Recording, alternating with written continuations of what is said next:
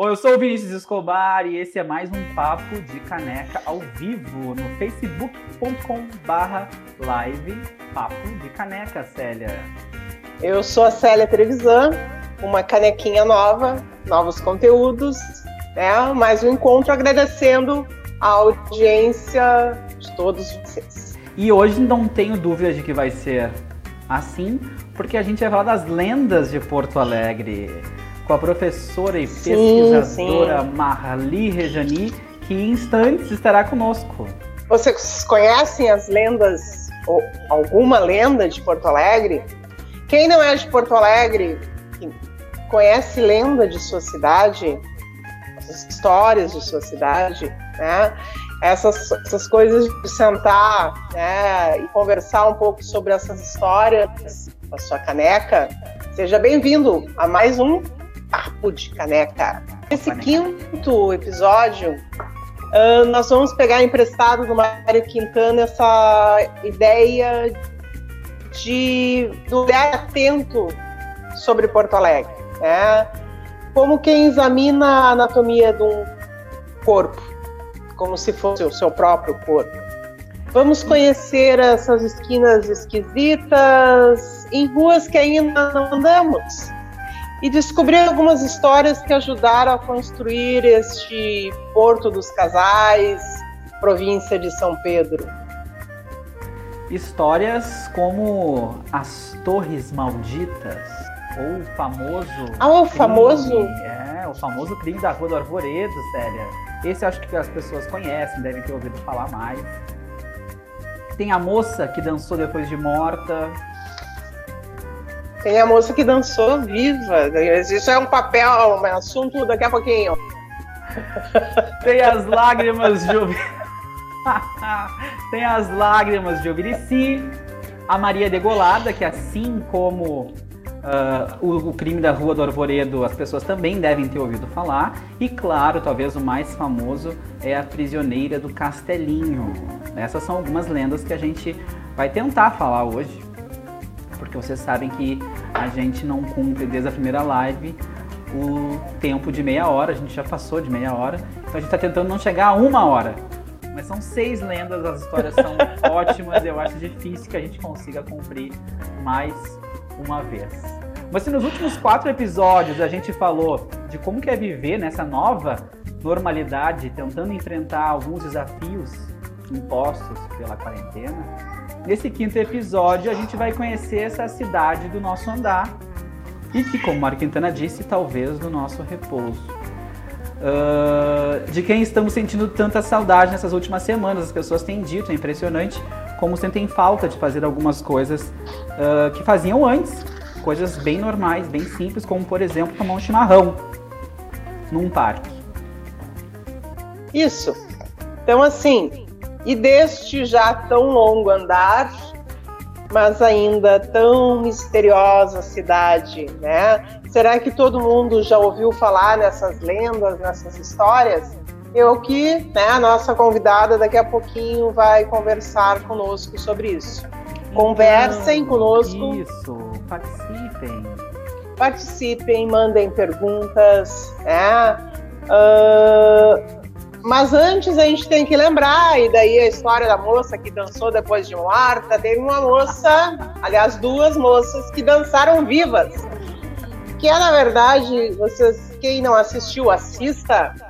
No episódio passado, uh, o nosso convidado, André Costa, lançou o desafio, que era o dia do desafio, né? Da gente postar alguma atividade física e mais do que isso, né? Eu fui duplamente desafiada por vocês. Além do desafio do, do episódio, teve o desafio de eu, de eu postar um vídeo dançando. E eu fiz. Mas tudo, tudo indica que eu fui a única pessoa. Aliás, eu arrastei a Helena, minha filha, junto para vergonha.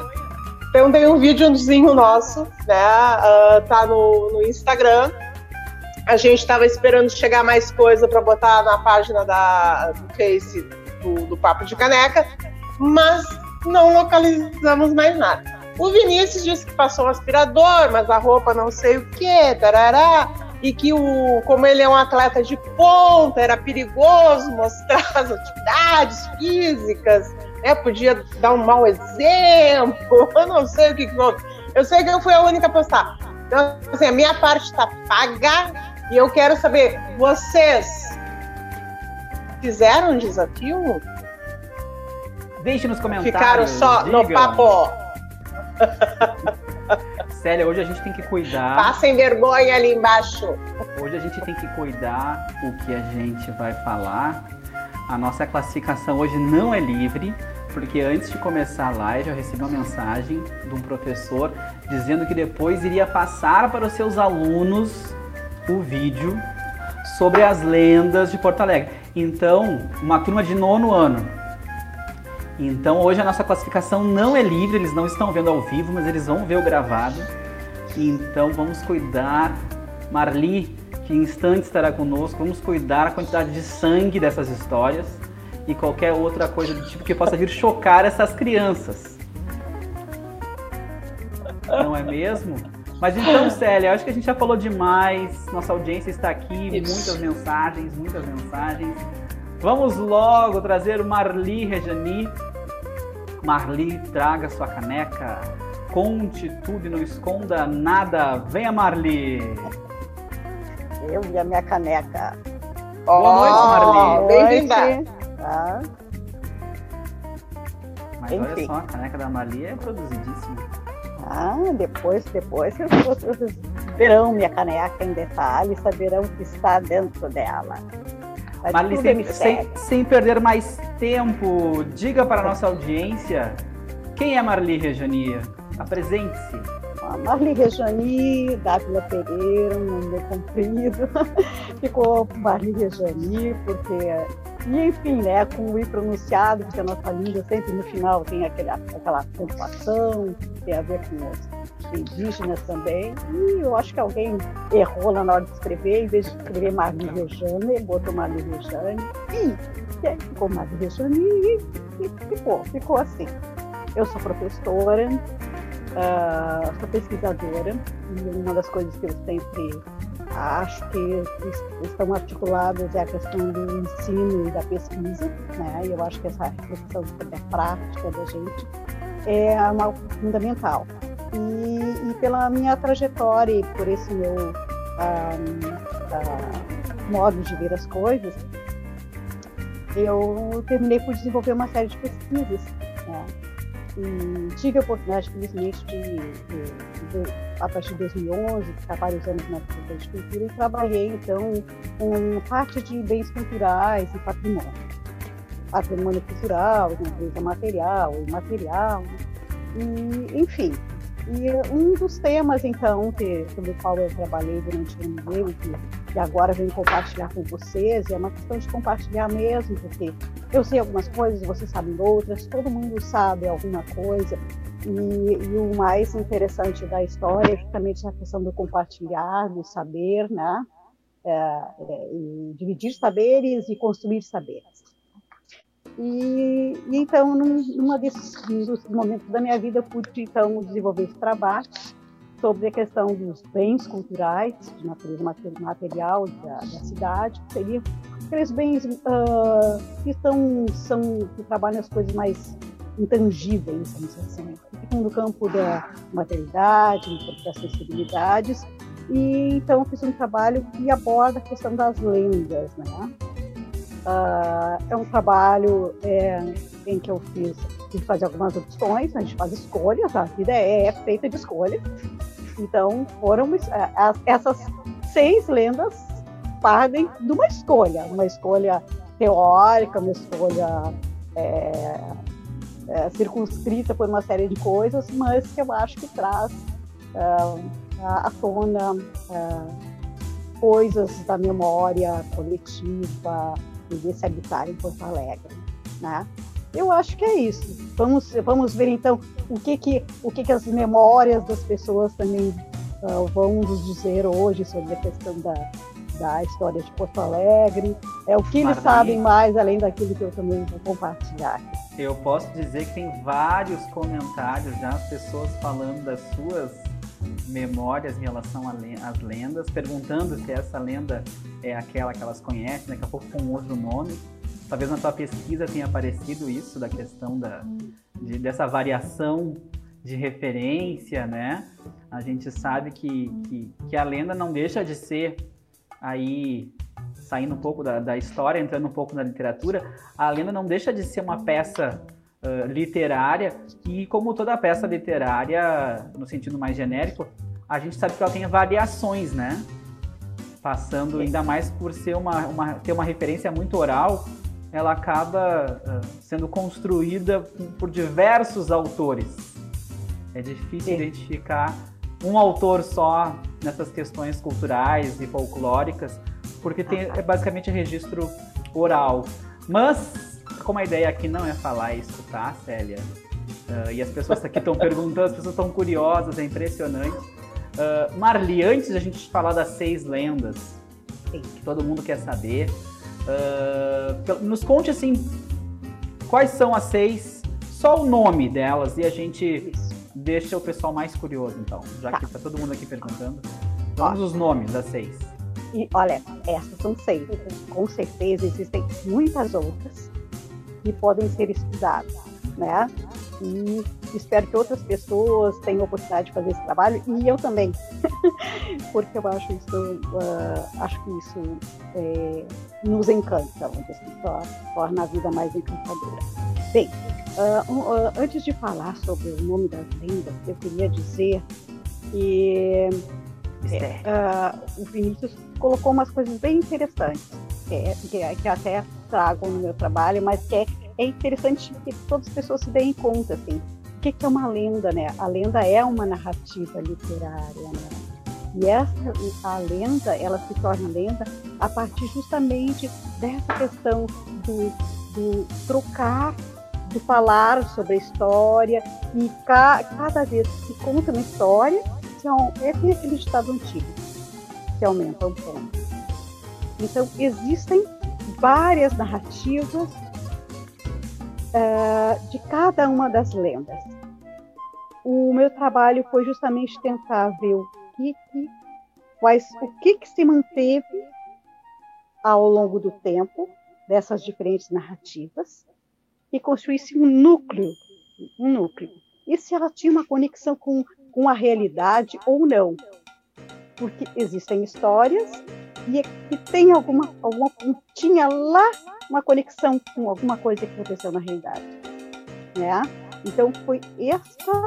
Porque a gente sabe que essas. Foi justamente. Entre essas listadas aqui, né? Teve, eh, eh, teve acontecimentos reais, Isso. né? Mas agora históricos, com registros. Sim. É. É, de polícia, né? peças uh, jurídicas dicas uh, sobre eles, né? E, e, e, daí como é que isso foi sendo contado e recontado e criado toda uma uh, novas realidades, né, sobre elas. Isso. Olha só, ah, ah, estão curiosos para saber os nomes, né? Então,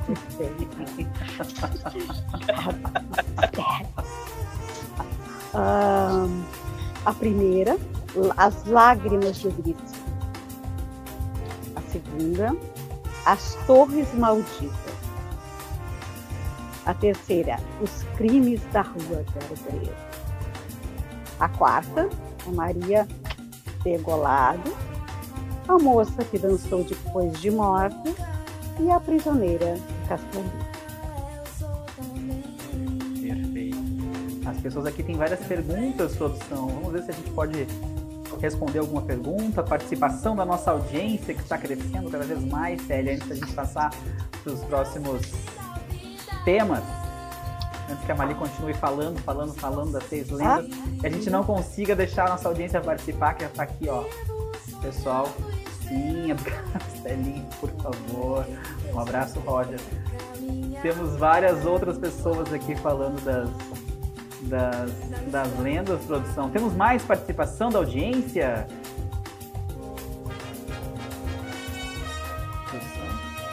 Não me deixe só, produção.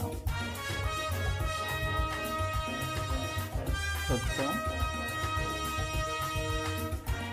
Marli está vendo que é, não sei o que está acontecendo.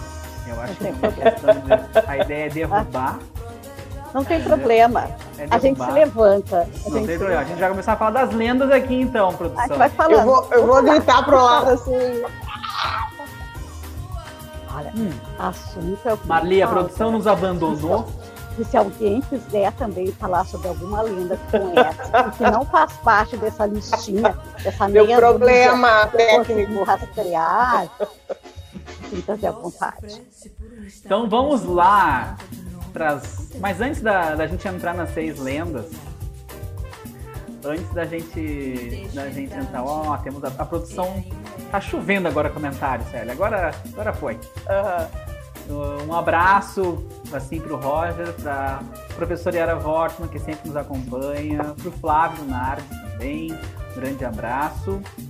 Antes da gente falar das seis uh, lendas, e a gente estava falando dessa, da questão da literatura e dessa desse diálogo que tem entre a literatura e a história, né, nessa, nessa questão, a gente sabe que nós temos também a, as fábulas infantis, né, que também vem desse registro oral, não é?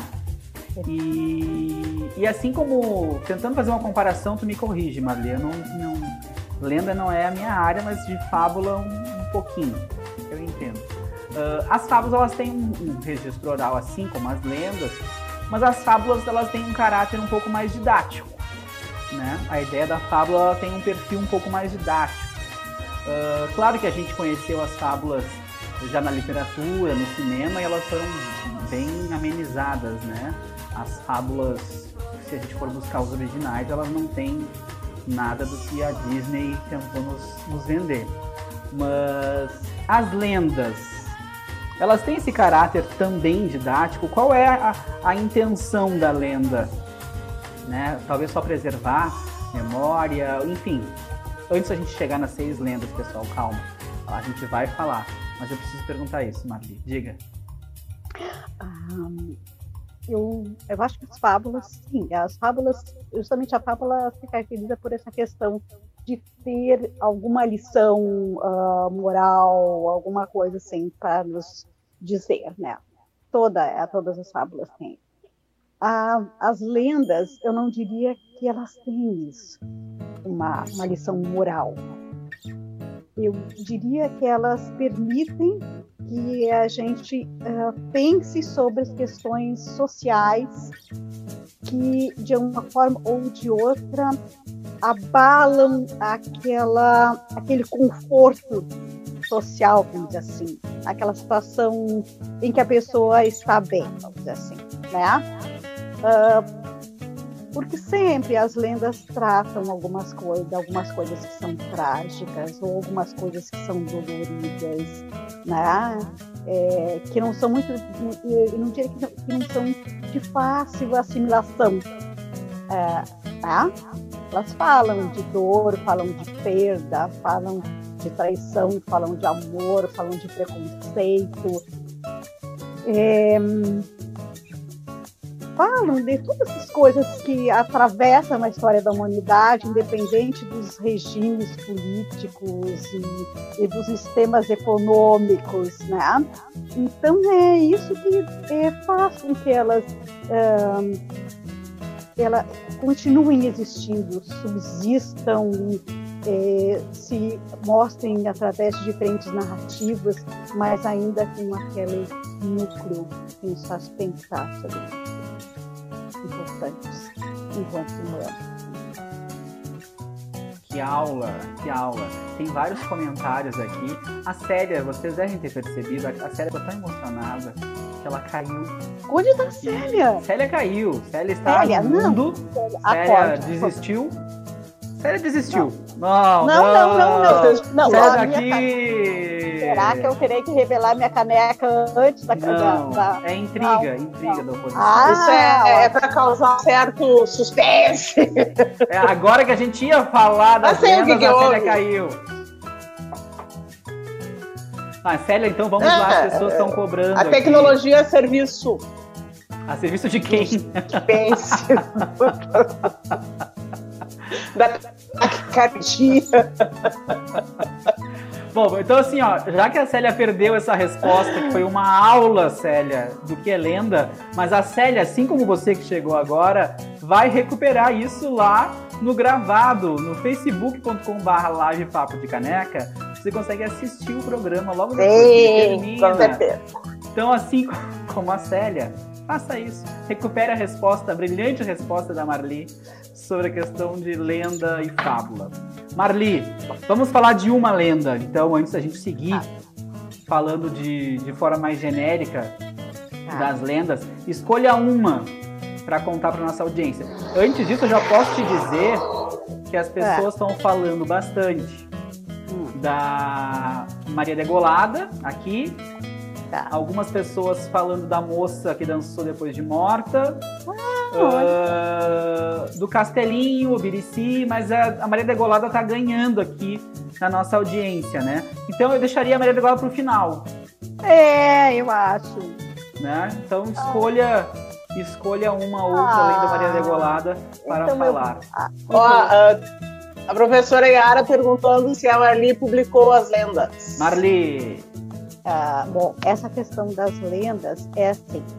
Ah, eu trabalhei é, dela sobre essas lendas enquanto patrimônio, né? E existe uma legislação que, sobre a questão do patrimônio material e imaterial, e nós temos uma lei municipal que ampara essa questão da, da titulação né, e do reconhecimento do patrimônio material. Né? Não foi publicado enquanto livro, mas todo esse trabalho que eu fiz foi um dossiê que permitiu com que uh, isso tudo fosse apreciado pelo Conselho do Patrimônio Histórico Cultural de Porto Alegre e, e, foi avaliado. Então, hoje, essas lendas são consideradas como parte do patrimônio material da cidade de Porto Alegre existe documentação. É, é, o, dossiê é, é, a finalização do estudo, né, porque demorou mais de um ano o estudo. É, tudo isso se encontra hoje no Arquivo Histórico Negras da Linha, que é da, da Prefeitura. Então, pode ser pesquisado tá, para pelos professores ou qualquer outra pessoa interessada. Oh, uma dica, os professores então, que estão nos assistindo, Marli, podem procurar é. o arquivo histórico, então, levar Sim. a turma, né? Depois que passar a pandemia, claro, para ir lá conhecer mais informações. Então assiste o vídeo e depois vai lá no, no, no museu. Que o museu o fica onde, Marli? Dê o serviço. Arquivo histórico. Arquivo, arquivo histórico. histórico. O arquivo histórico fica na Bento Gonçalves, são 29. Então, assim, enquanto livro eu não publiquei. Acho que tem coisas que podem ser. Ah, Ainda. Uh, esse trabalho podem ser esse trabalho pode ser desdobrado, né? Porque ele tem, permite que isso aconteça, né? Então, possa atingir diferentes camadas e diferentes um, faixas etárias também, né? Uma gama de coisas que pode fazer, até porque uh, nesse trabalho, para chegar nisso, eu, eu pesquisei mapas antigos, eu pesquisei um, processos criminais, é, uh, atas, enfim, uma infinidade de, de, de fontes das mais diferentes, consideradas oficiais e não oficiais, e procurei fazer uma, um cruzamento de tudo isso, para poder encontrar o fio da meada da permanência dessas histórias no imaginário coletivo, no imaginário social. Perfeito. Vamos à lenda, mas antes eu só quero adiantar que logo depois que a Mali contar essa lenda que ela vai escolher, a Mali uh, tem uma história. Eu lembro, eu sei de uma, talvez tenha mais, do processo de pesquisa, desse longo processo de pesquisa que envolveu esse registro das lendas. Ela tem histórias bem interessantes. Tem uma específica ligada a Maria Degolada, que depois eu vou pedir que ela conte. Mas enfim, Marli, por favor, a audiência aqui daqui a pouco vai vai utilizar palavras de baixo calão nos comentários. Vá, vamos é. para a lenda. Nossa, nossa. Não. Ah, então eu vou para as lágrimas de, de eu não vou entrar nos detalhes, eu só vou falar por cima, porque o interessante é depois cada um pesquisar mais e mais. Eu acho interessante justamente a questão de conhecer, descobrir, né? Eu não sei tudo, ninguém sabe tudo, então eu dar só uma pontinha. Essa é uma história que fala uh, de uma região, da região lá, do Passo de Areia, que tinha um, uh, um, um tipo de um riacho, uma coisa assim, que tem a ver com não muito fundo e tal, tem a ver com a questão das nossas uh, nosso povoamento ainda indígena, né? E fala da questão do amor, da disputa, né? da dor, então, mais do que eu, no trabalho, eu procurei levantar que, que enfim, que, que, que, indígenas, né, região, da onde realmente a gente teria, era, era, era possível que tivesse acontecido. Sim, então, dentro da ideia de plausibilidade, é possível que tenha acontecido. E a história é o seguinte: uma moça é, de uma aldeia é, era apaixonada por um rapaz desde pequeno. Então esse esse rapaz tornou-se então um chefe guerreiro. E como chefe guerreiro, ele deveria escolher uma mulher para ser sua esposa.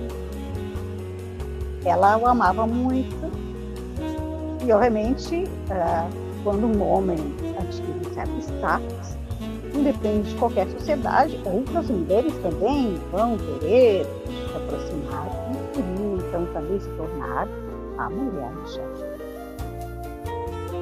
Bem, e a outra também era muito bonita, as suas mulheres muito bonitas. Então, o chefe guerreiro disse para filho para o antigo da filha. E agora? Tem que decidir. Bem, aí sabe que essas questões assim se partem para o jovem. Artista para o jogo já. Só que as perguntas fizeram muito explicar. Conseguiam uh, fazer o seu melhor. Então foram para a disputa. E na disputa, não aquela que amava, aquela que queria estar, É aquela que realmente amava o guerreiro, chorou, chorou, chorou, chorou. E o seu corpo todo se transformou em lágrimas. E dessas lágrimas surgiram, surgiu o arroio, areia, areia. Hoje é um arroio canalizado, não enxergamos mais, mas nós temos ainda uma estátua que nos faz lembrar né, da existência da e eu não diria que existiu realmente ah, aquela, aquela Índia, aquele, mas é uma história plausível. É uma história plausível. Verossímil. Talvez vivenciada em outras situações, em outros contextos, mas fala dessa questão da dor profunda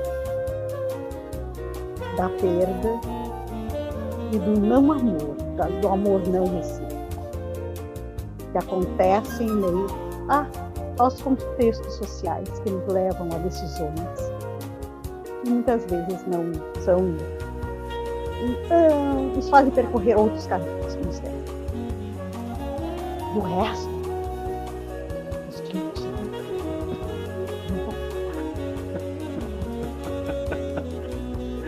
Tá sendo cobrada. Diz que ele foi infeliz.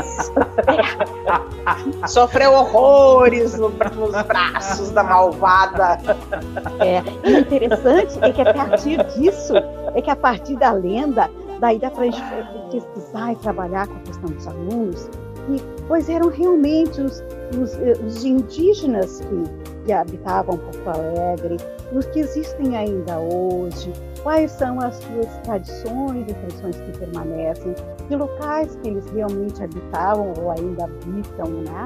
De toda essa relação. Assim. Então, essa, essa lenda abre uma perspectiva para a gente poder trabalhar uma série de coisas, depende do ângulo em que se olha. A gente pode olhar, inclusive, a questão da urbanização da cidade. O que era aquela, a, aquela área uh, e o que é aquela área hoje? Qual era o caminho que percorria o arroio e qual o caminho que hoje ele percorre? Qual a importância daquele arroio para aquela região antigamente? Qual a relação que uh, é, população tem com aquele arroio hoje?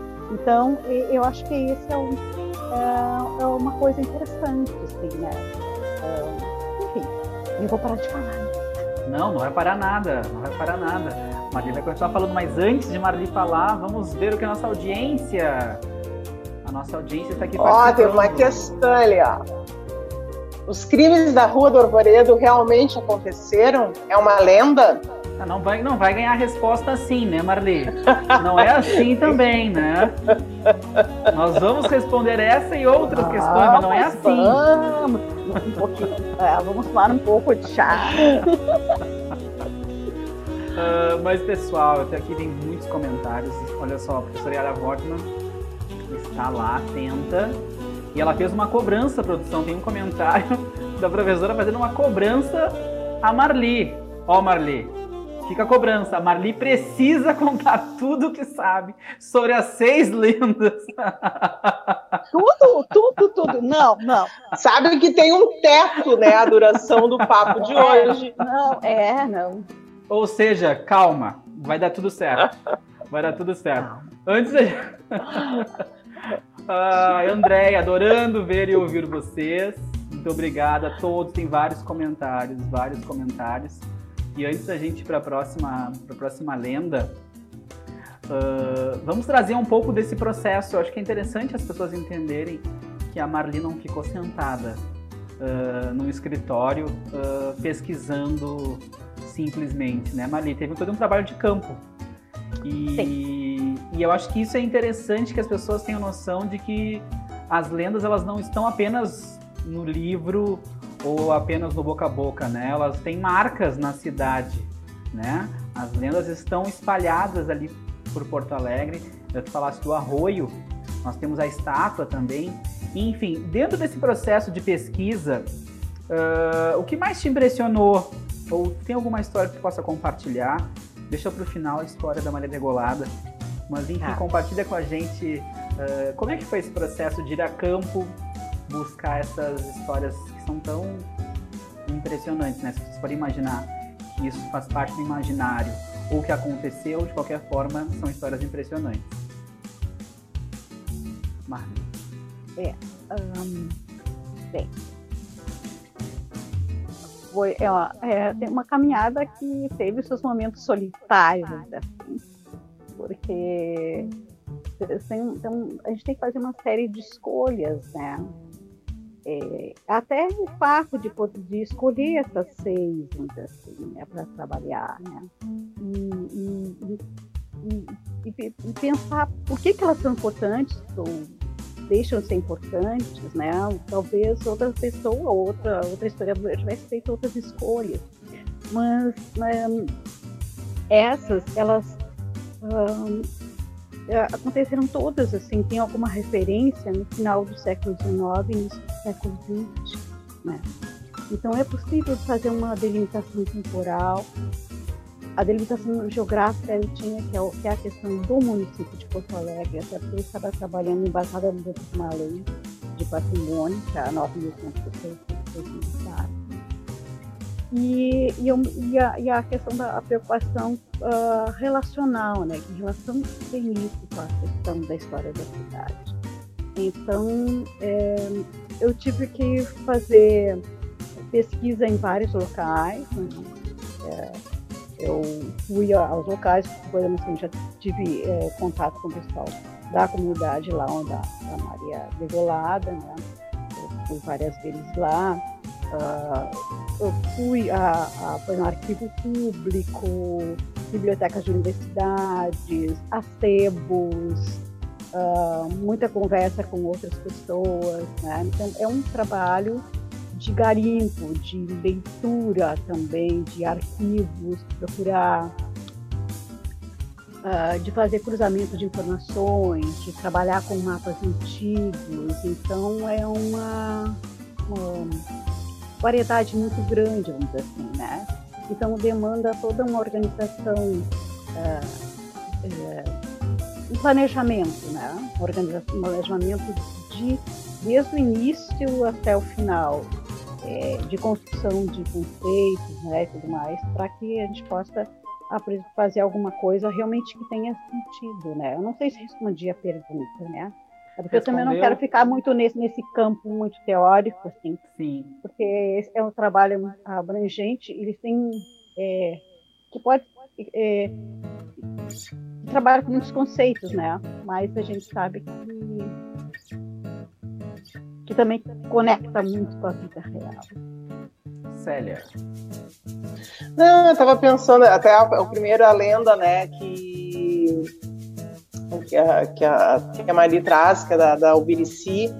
Eu, na verdade, uh, quando eu era criança, pequenininha, em Porto Alegre, né, uh, quando começaram a construir, canalizar o, o, o arroio, o arroio e, e, e para construir o viaduto, isso foi um bombardeio nas escolas, assim, para trabalhar isso. Trabalhou muito a lenda, eu era estudante uh, uh, né, na, na, época, não me lembro em que ano foi isso, mas foi lá na Idade Média, né, eu devia estar na segunda, terceira série. 95. Uh, ah? 95, 94? Não presta esse de serviço à humanidade. Mas eu, eu, eu, eu era pequena, assim, né? E eu me lembro que essa, essa história da, da, dessa lenda, assim, ela, ela circulou muito, assim, né? Eu não morava exatamente por ali, mas eu me lembro que a minha mãe até me, me levou para passear, a minha minha irmã assim, eh, nos levou para conhecer o tal do, viaduto. Era, a, a, estátua era linda, tinha uma era fonte que corria as representando as lágrimas. Foi um evento na cidade, né, quando inauguraram a, aquela. E eu fico pensando agora, que, né, um pouco mais velha, como foi, era importante essa história para terem todo esse trabalho, entende? De, de uh, uh, meio que até consertando a história da canalização do arroio, né? Deixando esse marco, quer dizer, como é, realmente devia ser importante, não só é, essa lenda, né, para aquela, para aquela região da cidade, mas também uh, pra, né, para nossa história mesmo, né? E são coisas que tu, tu, tu, que fazem parte do teu cotidiano que às vezes tu, tu, não, tu não dá tanta importância, né? Ou que tu não te liga eh, e que tu passa uh, na frente, por exemplo, o Castelinho, né? Que é uma das das histórias que estão aqui. Tu passa ali na esquina às vezes, né? E tu olha, tu sabe assim a história né? É uma história recente, nem é tão antiga assim, né? Mas tu não sabe os detalhes. Né? Ah, então, como isso também constrói ah, o, o simbólico né, da cidade, a relação da cidade consigo, né? Tem, uh, eu, como professora, eu trabalhei muito com uh, a lenda do, da Rua do Arvoredo, né? o, do crime da, da Rua do Arvoredo.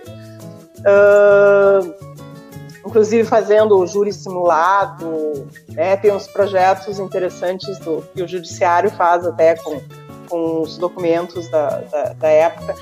E, e, e, é interessante, assim, né, isso. Depois tem, tem o próprio uh, livro do Assis Brasil, né, Os Cães da Província, que, é um, que eu recomendo a leitura, né, uh, que é bem interessante, porque traz o retrato da cidade daquela época, né, tão limitado aqui nesse, no centro histórico, né, contextualiza bem o que, que eram as relações, isso resgata, né, nesse pano de fundo, tendo pano de fundo esse crime, né, uma figura do corpo santo, né, e, e de como as loucuras, né, de uma época não são em outra, né. Então, uh, essa questão do, do, do, patrimônio mesmo, né, das histórias que se contam, né, às vezes inventadas, às vezes enfeitadas, né, mas sempre representando uh, aquele povo, né, nem que seja naquele recorte de tempo. Isso é muito interessante. Falando em tempo, produção, nós temos, nós temos, alguém que entregou a idade da Célia. Opa, Célia, temos. Que delícia. Eu falei 95, 94, errei por quê? Por 30? É, errou por 20 anos. eu tentei, eu tentei, mas o pessoal aqui não. O pessoal aqui jogou, chutou o balde. Não é 94. obrigada, Sabrina. De não era viva, né? Só pesquisou nos livros. Sim, vamos falar sobre mais lendas, mais lendas. Marli, eu tô olhando pro relógio, tô olhando para a lista das lendas, tô olhando pro comentário da Yara Wortman e tô ficando preocupado. eu não, acho que não, tem que ter não tá dois, fechando essa continua. conta. A conta não tá fechando. Vamos para mais uma lenda então, antes da gente seguir o assunto. Tá. Tem várias perguntas tá. aqui para ti, vai lá. Isso despregar é não ficar preocupado, tem que dar um jeito. A gente vai dar um jeito, vai saber tudo tintim por tintim. Vai dar tudo tá? certo. Vai dar tudo é. certo. Hum, próxima? Próxima lenda, Marli. Escolha. Tá. É contigo. Torres, Torres Malditas. Torres, Torres Malditas. Malditas. Tem a ver com a nossa igreja, que fica ali perto quartéis, igreja Santa Torres e nos remete a um contexto em que Porto Alegre ainda tinha escravidão. Tinha muita essa diferença de livros. Ah, nós sabemos que ainda existe ainda ah, preconceito, mas é, a situação era bem uh, pior, vamos dizer.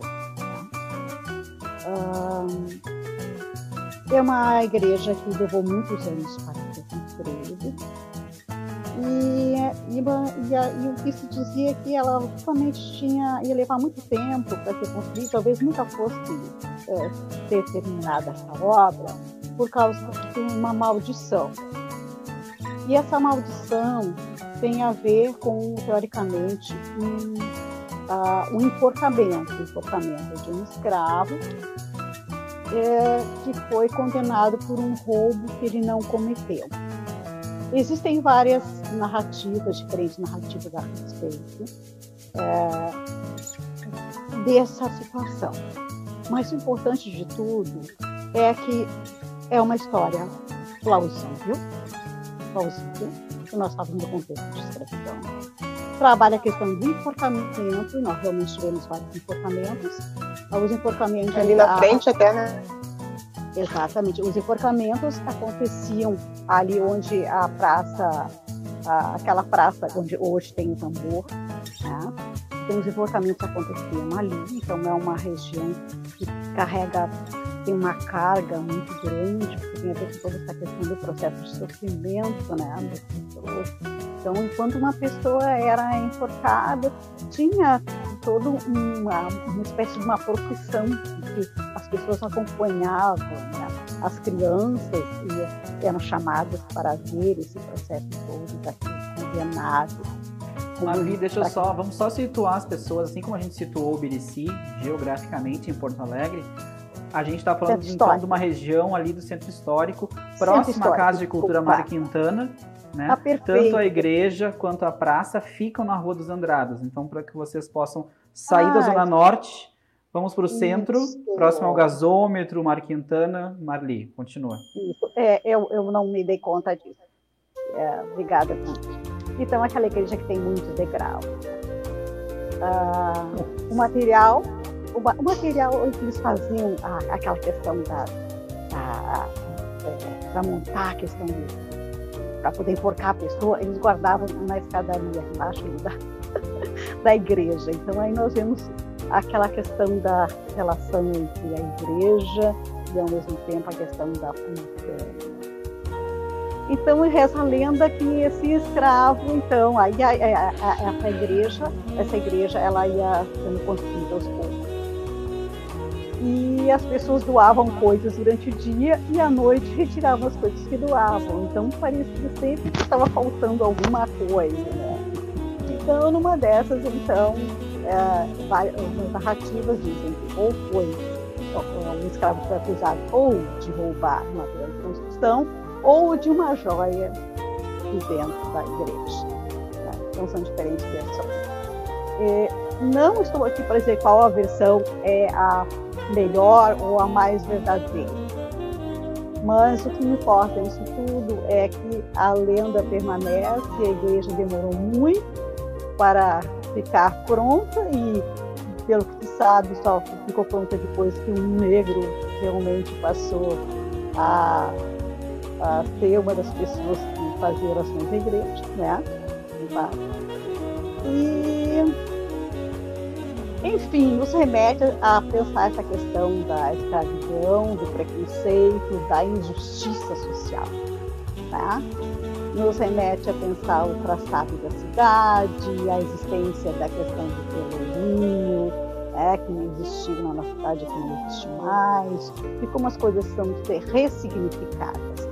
Porque não é só questão de pensar a lenda pela lenda e muitas vezes se ater se ele roubou foi a joia, se ele roubou foi o material de construção, mas sim o contexto em que tudo aconteceu e as tramas, a trama toda e os sentimentos que estão envolvidos. Né?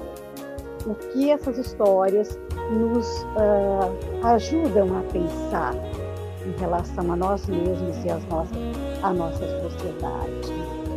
E até acho que nessa quarentena também ela fica, essas coisas ficam bem em xeque, né? uh, fazem que a gente passe a ter uma coisa, né? Uh, aspectos uh, começam é, a, a, ficar mais incríveis, o essencial começa a se tornar mais Praticamente Santos do Perri agora, né? Uhum. Uh, mas bom, então falando de literatura, não tem como a gente não trazer para literatura, ainda mais que a Maria acabou de citar o Pequeno Príncipe, praticamente. Nem foi essa a intenção. mas a literatura ela tem esse caráter universal, né? E as lendas elas acabam, a gente já falou, acabam dialogando com a literatura, é inevitável. E é interessante esse caráter universal, Célia, porque essa lenda que a Marli traz sobre o preconceito, ela ainda é uma lenda muito atual. E a gente está, eh, nos últimos dias, o mundo todo parou por uma questão de preconceito. As redes sociais hoje fizeram menção inteiro sobre o caso que aconteceu. Não sei se vamos trazer o caso aqui, porque a gente tem muito assunto, mas acho que é interessante dizer que a lenda, ela ainda fala alguma coisa para a cidade, ela ainda fala alguma coisa para as pessoas, né? Impressionante, mudando. Aliás, é por isso que ela permanece, né? Eu acho que a, a, a Mari vai, vai concordar comigo a, a, história ela permanece, mesmo partindo de um fato perdido ali no tempo, ela vai permanecer e ela vai rolar de boca em boca exatamente pela universalidade, né? E pela por, por ela perpassar vários outros tempos, né? E ser por isso universal. Né? E também nessa história das Torres Malditas, não faz muito tempo que a igreja, é, é agora, século XXI, que ela terminou de ser construída, né? Sim, exatamente. É, ela continua sendo eh, construída à medida que ela vai sendo ah, é, revitalizada, né? Produção, participação das pessoas. Eu quero dizer a vocês que a gente já estourou o tempo. Uh, ah, já? Só que, só que, o problema é que a nossa audiência segue. Uh, ah. E a gente não pode sair daqui sem terminar de contar as lendas. Então, Ai, vamos nossa. seguir o Flávio traz uh, a questão que o da Rua dos Arvoredos foi trabalhada pelo Décio Freitas. Sim, além do Décio, vários outros autores, assim como a Célia falou, Assis Brasil, vários autores foram lá uh, beber dessas lendas e alguns mudaram alguns elementos, outros acabaram usando uh, só o enredo, mas o fato é que tem muito, a gente poderia ficar falando de várias obras, né, que trabalharam de alguma forma essas, essas lendas que a Marli vai contar. Uh, Flávia, a versão da Mulher do Cemitério, a mulher morta que pegou um táxi e parou no cemitério, é uma lenda de Porto Alegre. É uma pergunta, não é fácil responder assim, sim ou não. Essa fica para responder junto com se a, os crimes da Rua do Alvarado são verdadeiros. Tem mais alguma produção? Olha só. Célia, trabalha um pouco. Vou tomar um Marli, tu és uma lenda. Parabéns pelo trabalho com o patrimônio imaterial da não, cidade. Não, não, ela é uma lenda porque ela é universal. e atemporal. Adorei. Produção, temos mais? Eu tô vendo que tem muito mais comentário aqui. Ah, que ótimo. E a Maria, e a Maria Degolada? a Maria Degolada foi degolada, gente. Era Maria? Degolada ela foi. Era Maria? Era Maria. Então Maria vamos falar Maria Degolada. Então tá, vamos falar pra Maria Degolada, né? Pra ver. A Maria Degolada era Maria, Maria Francelina, né? E a Maria Francelina era uma mulher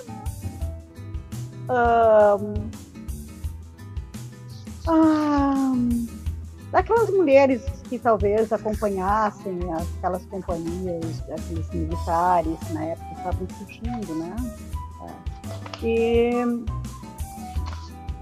ela era namorada de um uh, militar.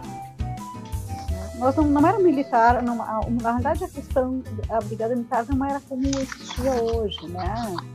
existe tem toda uma, uma, uma perspectiva histórica que tem que ser pensada em relação a isso. Mas, assim, não vou, não vou entrar nessa, nessa, coisa toda. Eu vou contar a história, que era o seguinte. Ela era namorada do militar e eles ficavam acampados lá perto, ou, na estrada do Mato Grosso. O estado do Mato Grosso é a Bento Gonçalves hoje, tá? uh, lá perto do, de onde é o Hospital São Pedro, mais ou menos, né? E tinha um acampamento ali e tal. E eles uh, costumavam fazer um piquenique, subir o morro. Lá o morro, a, a, uma, uma coisa característica da história de Porto Alegre, uma das coisas características, é a questão da presença de figueiras e pedreiras, que é uma coisa muito interessante. E aí tem um morro, no morro tinha pedreira, e tinha figueira, e tinha, enfim, algum tipo de água, né? Algum tipo de água. E então eles foram lá fazer um piquenique e tal, e uh, houve uma cena de ciúmes por parte desse rapaz, que era namorado da Maria Francelina, tremes ou tremes, depende dos registros, né?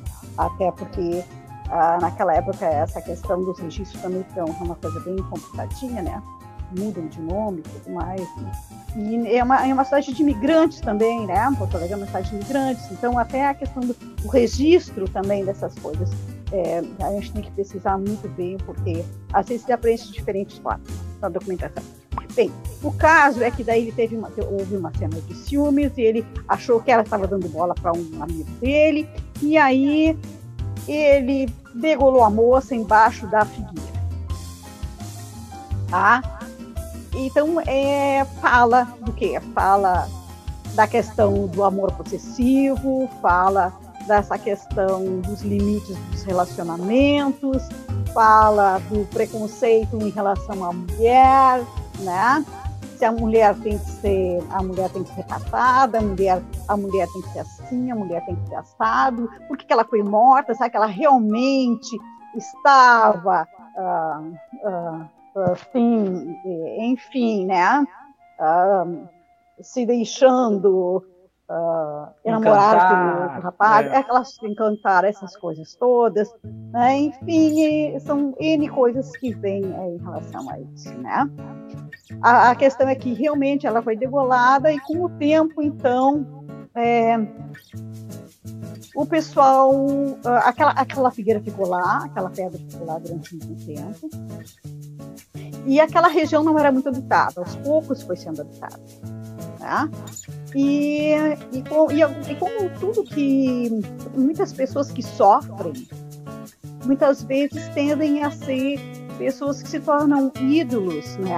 Ou uh, referência para, para os outros e muitas vezes entram por um processo de, de mitificação ou, ou de santificação, né? E por ela ter sofrido muito, é, muitas pessoas acham que ela se tornou alguém que poderia ajudar as pessoas que estão vivas, né? E conta, então, uma história, eu estou conseguindo resgatar, que uma senhora subindo o morro estava levando a filha dela que estava desenganada. Naquela época dizia assim, né? Está desenganada, vai morrer. Marli, uma pausa. Uma ah. pausa. Só ah, quero dizer que, que a gente. Eu quero dizer só que a gente já estourou o tempo. Eu quero dizer para as pessoas que as pessoas estão todas aqui, a gente vai continuar a história. Eu só quero dizer para vocês que é, tem mais outras lendas. A gente falou até agora das Torres Malditas, tá. das Lágrimas do Berici, e estamos na Maria Degolada, a audiência está crescendo. E Ai, a Mari, e a Mari está finalizando a Maria Degolada. Mas tá. para que a gente possa ter como referência, saímos do centro histórico e estamos mais ou menos ali no cruzamento da Caldrafião com a Barão do Amazonas. Mais ou menos. Só porque são duas ruas que todo mundo conhece. Então saímos do centro histórico, estamos ali Caldrafião com o Barão do Amazonas. É, e na verdade é a Maria Degolada, ela foi degolada no lugar que é chamado Maria Degolada e que as pessoas não gostam de chamar que são Maria Degolada. Daí então chamam de Conceição, é a Vila da Conceição. Lá na Conceição, então, tá, gente? É, eu acho que aí fica melhor para localizar, né? Lá na Conceição, lá no Morro da Conceição, tá? Tem, tem ainda, ainda a, a figueira não existe mais, tá? Foi construído um tipo de uma capelinha, onde as pessoas vão lá para fazerem ah, agradecimentos e pedidos. Não, mas volta ah, para a senhorinha que estava subindo, que senão as pessoas vão bater em mim. A senhorinha estava subindo, a desenganada, morreu, não morreu, ah, morreu. É, aí aquela menininha, aquela menininha, é, e a menininha, mãe, estou vendo, estou vendo, estou vendo a Nossa Senhora, estou vendo a Nossa Senhora. E eu disse, não, eu não está vendo não, não está vendo não, minha filha. Não, estou vendo. E ela disse, bom, se tu está vendo mesmo, eu vou fazer uma promessa. Se realmente tu estiver vendo essa Nossa Senhora, se tu ficar curada, eu vou fazer um, uma, vou trazer flores, né?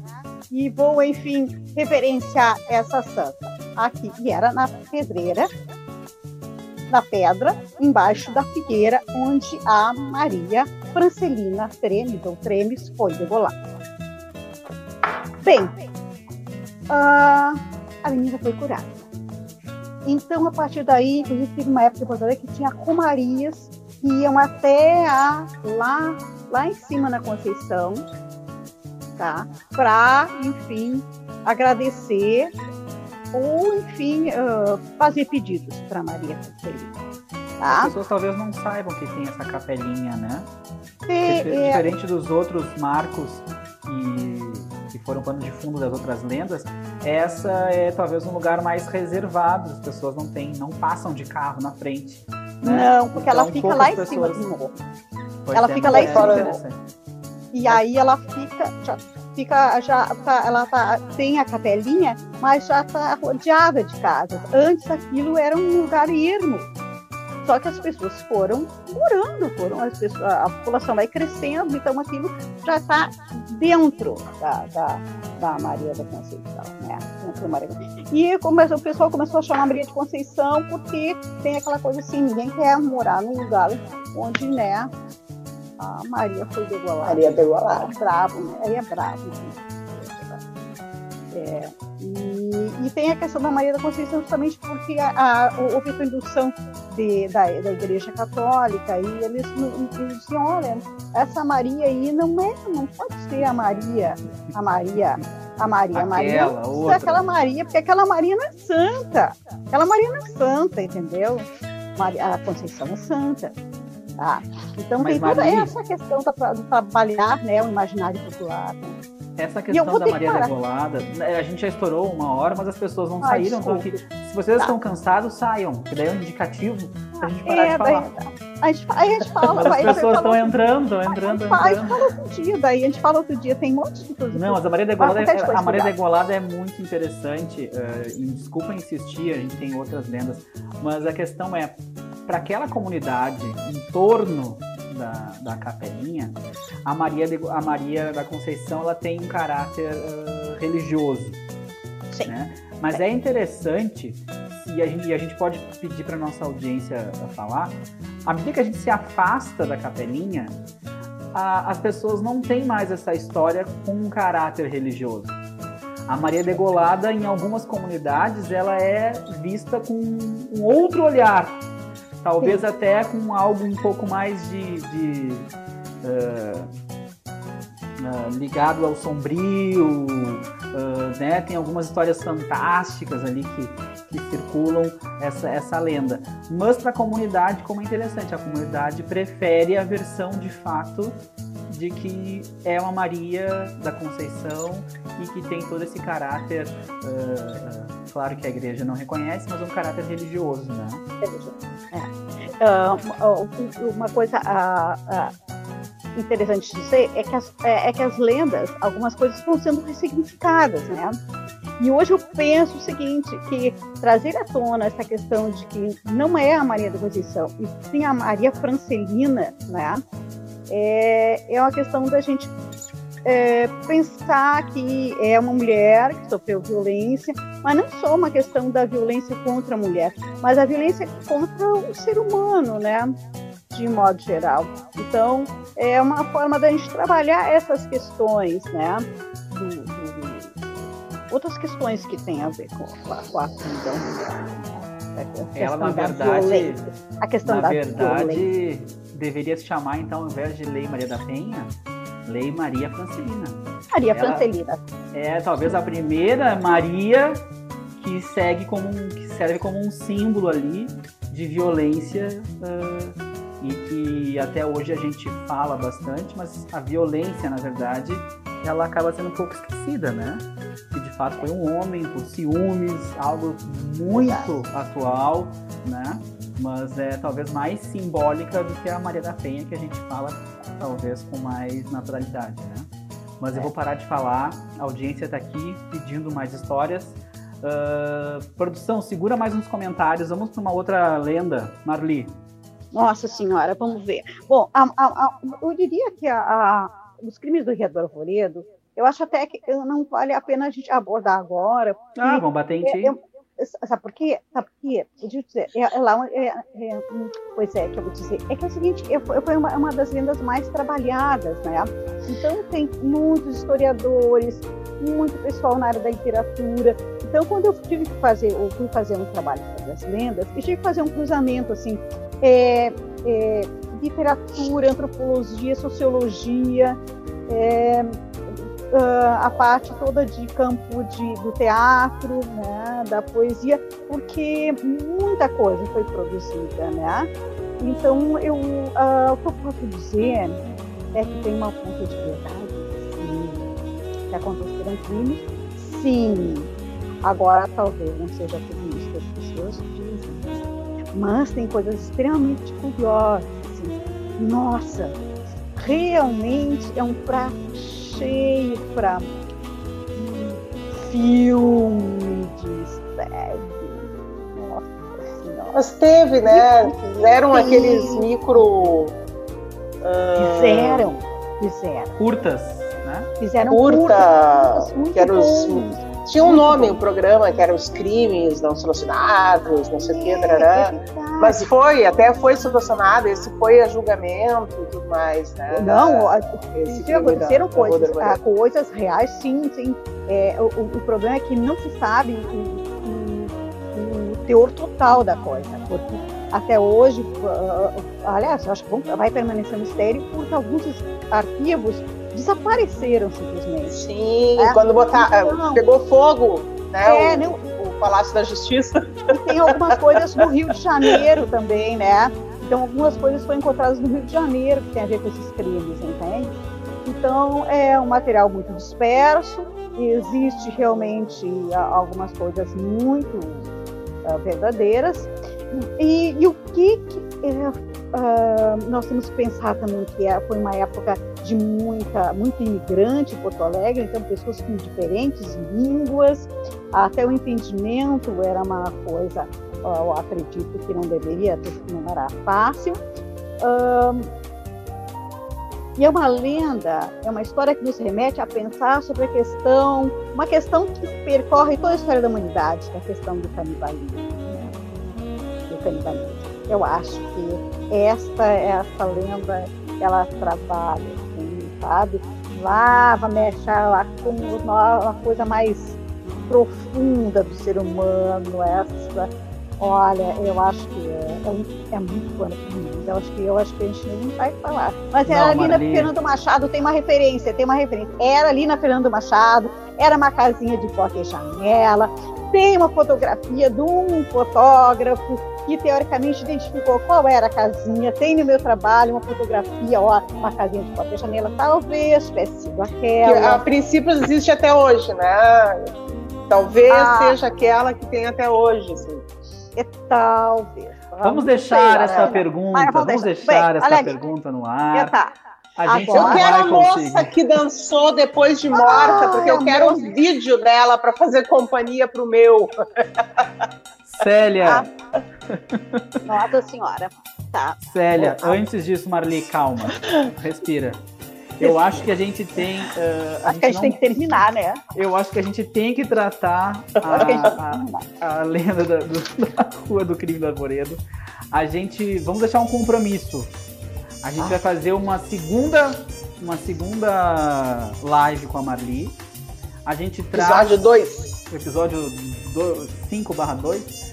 A gente traz a casa, a gente traz essa referência da, da rua do, do Arvoredo. A gente vai falar a lenda que a Célia quer, para que a Célia possa dançar junto com a moça.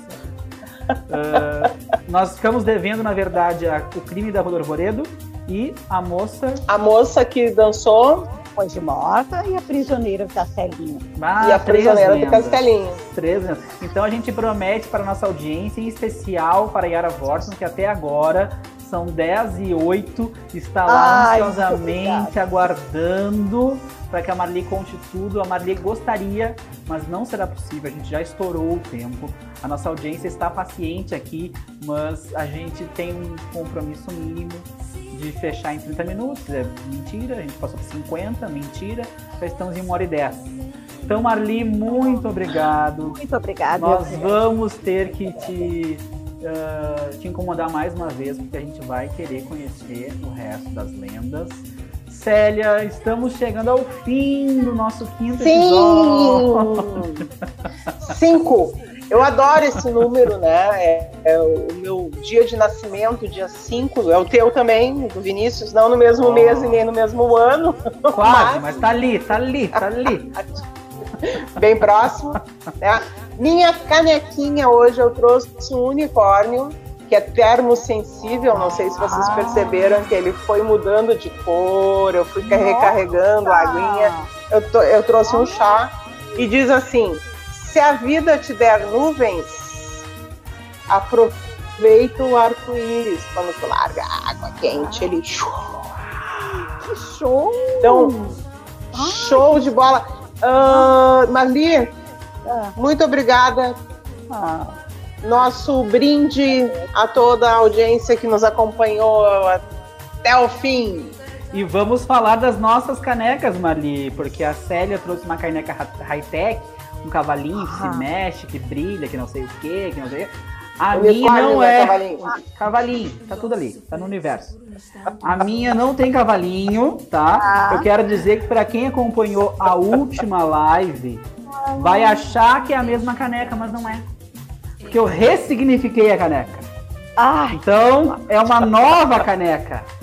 É uma nova caneca em homenagem então a Porto Alegre, que assim como a Célia e eu uh, nasceu ali, Célia, 90, entre 70 e 90. 70. E eu tenho um chá, nada demais. Marli, conte-nos. Bom, a minha canequinha diz assim, ó. Insista, persista, não desista, tá? Fica a dica, hashtag quarentena. É, exatamente. Sobreviveremos, tá? Sobreviveremos. Tá? E falando em sobreviver, para quem quiser acompanhar a live, nós vamos deixar no Facebook, no Instagram e no YouTube live Papo de Caneca. Vocês podem recuperar. Se vocês, como a Célia, perderam algum momento da live, podem ir lá. E nós vamos, anunciar, nós vamos anunciar nas nossas redes sociais quando vamos trazer Marli de novo para falar das três lendas que a gente ficou devendo. Então é isso, meninas. Uma boa noite. Uma boa noite, muito obrigada. Novas canecas, novos conteúdos. E nós vamos dar assim, ó, semana que vem, antecipando o Dia dos Namorados, a gente tem, ó, estamos preparando uma coisa maravilhosa. Vocês vão amar. Se Aliás, organizem. Uma propaganda, uma propaganda rápida. Na próxima live teremos previsões e responderemos perguntas da nossa audiência. Você, na semana do Dia dos Namorados, Dia de Santo Antônio, você que precisa desencalhar, vem com a gente. Boa noite.